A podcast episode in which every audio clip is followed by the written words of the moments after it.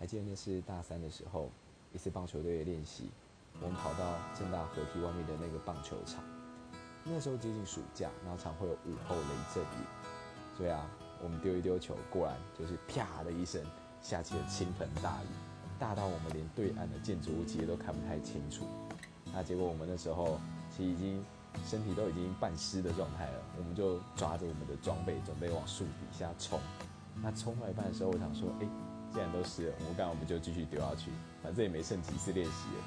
所以啊，我就跟那时候就跟大家大喊说：“哎，停下来，我们继续丢。”果然，棒球队是一群不太聪明的人，傻傻的。我们就在大雨中继续练习。然后啊，我们丢几球就去捡几球。但是那个是一个大概最热血的一次练习吧。